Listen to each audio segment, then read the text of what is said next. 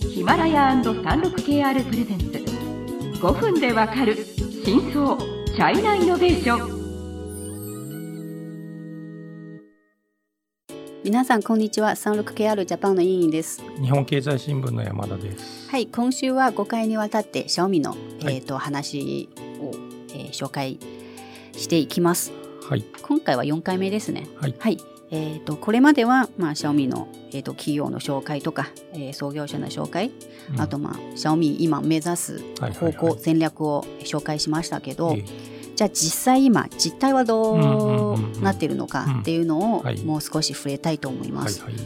今回は、まあ、まずはちょっと中国国内のその事情を、はいですね。なかなか厳しい状態にあるですね。まあもちろん成績は伸びてるんだけどはい、昔ほど成長は当然できてないとそうですね、まあ、あの前回も紹介したように本当にまあシャオミはあの2年で売り上げが倍、ううん。ん、9年ぐらいでもう3兆円、うん。うん、達成したっていうような成長スピードを、はい。うん、あの収めたんですけど、うんまあ、最近、実は2015年、一旦ピークに達して、その後ああそこのは、後ちょっと一回ね調子が悪い時期がそうですあったんですよ。うんはい。結構当時も、あの、調べたら2015年、2016年の記事とかも結構シャオミのネガな話が多かったんですよ。うんうん。うん。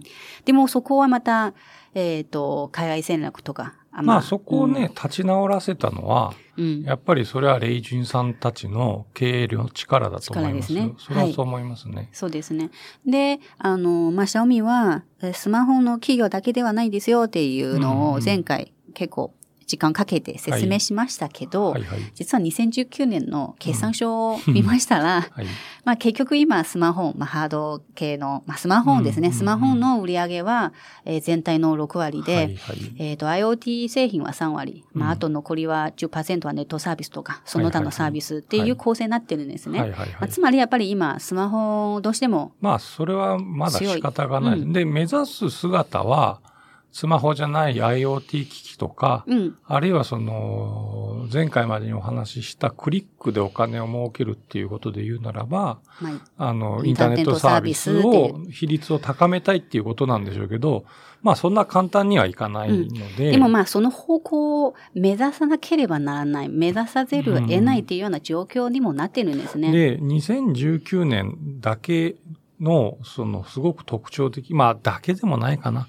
2000今年も続くかもしれないですけど、一つは、あの、スマートフォン、スマホという商品自体が、もう世界的に見て成熟しちゃったんですね。うん、まあ、中国市場。中国は、まあまあそうですね。中国ももちろんそう。まあというかまあ、ほとんど中国需要で結構左右されますけど、うん、つまり、2013年、14年ってまだスマホが、自体が、普及していない。そう、普及をしていない時期だったんで、まあ、青い海、うん。ブルーオーシャンがあったわけですけど、まずその、オーシャンそのものが大きくならなくなっちゃった。うん。っていうことが大きく一つ。うん。うん。で、もう一つは、まあこれ去年のかなり特殊要因ですし、けど、まあもしかしたら今年も続くかもしれないんですけど、あの、ファーウェイが異常に伸びたんですよ。シェア、世界し、あの、市場、えっ、と、中国のシェアを高くしちゃった。36KR ジャパンのサービスコネクトは最先端の中国のイノベーションやテクノロジー企業情報を提供しています中国での事業やパートナー企業の探索などヒントになる情報が満載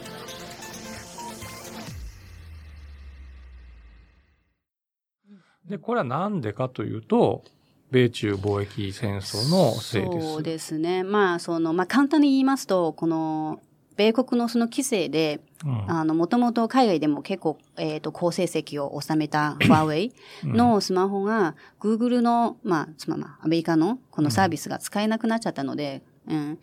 で、Google の、うん、こういう、まあ、システムが使えなくなったら、実はまあ、アメリカとかヨーロッパとか、まあ、ヨーロッパで一時期売れたんですけど、あヨーロッパは結構売れもう、Google 使えないと結構やっぱり魅力がなくなっちゃうので、そうそれもそうだし、まあそれはそのファーウェイの経営問題ですけど、うん。一番は、あれでしょ？その愛国消費でしょ？あ、いや、その、な、なぜ国内市場に転身したのかっていうのあ、ファーウェイが？ファーウェイが、あはいはいはい。そう、その、つまり中国市場、まあ、まあ、まあ、もともと良かった海外市場で、ちょっと売れなくなっちゃうので、しょうがないから、じゃあ、中国市場に重点を置いてやりましょうっていうのが、まあ、それ、うん。僕の認識は、ファーウェイはもちろんそういうふうにやったんでしょうけど、もっと世論がそうだ。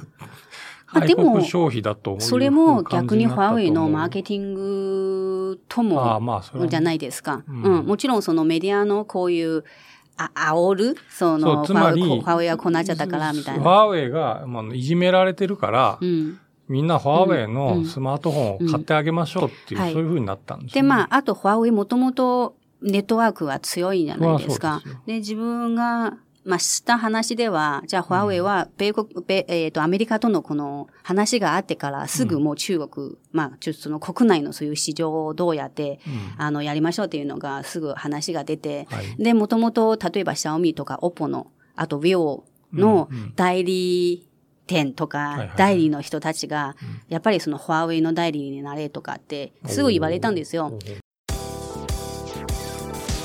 中国経済のさまざまな業界や企業紹介最新のイノベーションやテクノロジーを徹底解説。5分でわかる真相チャイナイノベーション。この番組の最新のエピソードはヒマラヤで配信中。今すぐヒマラヤのアプリをダウンロードして要チェック。も、正直、あの、シャオミとかオポを売るよりは、ファーウェイを売った方が、正直利益、利益率は高いんですよ。この代理店の人にとって。おうーん。そういうのもあって、高級機種もあるある、そう、多い。いから、うん。利益率も高いし、もちろん先ほど言った、その、愛国消費の、まあ、この雰囲気もなんとなくあるので、一気に、その、ファーウェイを販売する代理店も増えたので、うんだから、ファーウェイ、えっ、と、今、米国の規制からちょうど1年じゃないですか。そうねもう、国内の、えっ、と、シェアを今多分、40%ぐらいになっちゃったんですよ。うん。これ当時、中国で一番最初ノキアが強かった時も、うん。実はまあ40%ぐらいだったので、うん。ファーウェイそれを超えたので、それぐらいのやっぱり、まあ実力とも言えますし、こう強かったんですよ。じゃあそのファーウェイは食った分はやっぱりシャオミとかオッポたちの分なので、かわいそうだけど、その、アップルはアップルで固定のファンがいるから、中国の中で。そこまでそ影響を受けない。こはね、あんまり減らないんですけど、で、もうサムスンはほとんどシェアがないので、あの、奪うとすると、シャオミとかオッポとかビビボとかから、うんう 奪う奪うしかない。そうです、そうです。しかもまあね、最品ラインも本当にみんな近いって言えば近いっていう感じですので、うんなんかシャオミは今国内で結構苦戦してます。ですよね。うん。で、これもあって、じゃあさらに海外市場を強化しなければならないような、ううんんうん。うん状況になってますね。はい。えっ、と、まあ、時間になりましたので、はい。ちょっとまあ、先ほど海外事情の話も出ましたので、じゃあまあ、次回、ね、うん、シャオミはその海外のその、じまあ、状況を説明しますので、楽しみにしてください。はい